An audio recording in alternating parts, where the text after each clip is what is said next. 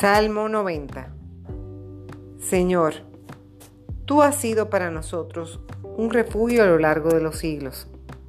Antes que nacieran las montañas y aparecieran la tierra y el mundo, tú ya eras Dios y lo eres para siempre.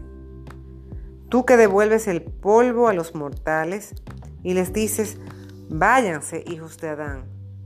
Mil años para ti son como un día, un ayer, un momento de la noche. Tú los siembras cada uno a su turno y al amanecer despunta la hierba. En la mañana viene la flor y se abre y en la tarde se marchita y se seca. Por tu cólera somos consumidos, tu furor nos deja anonadados. Pusiste nuestras culpas frente a ti, nuestros secretos bajo la luz de tu rostro. Hizo correr tu cólera nuestros días y en un suspiro se fueron nuestros años. El tiempo de nuestros años es de 70 y de 80 si somos robustos. La mayoría son de pena y decepción. Transcurren muy pronto y nos llevan volando. ¿Quién conoce la fuerza de tu cólera?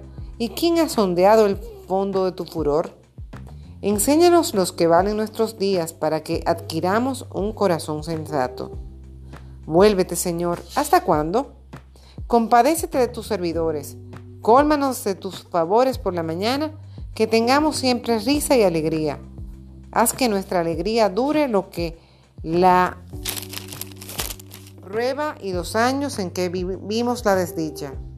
Muestra tu acción a tus servidores y a tus hijos su esplendor.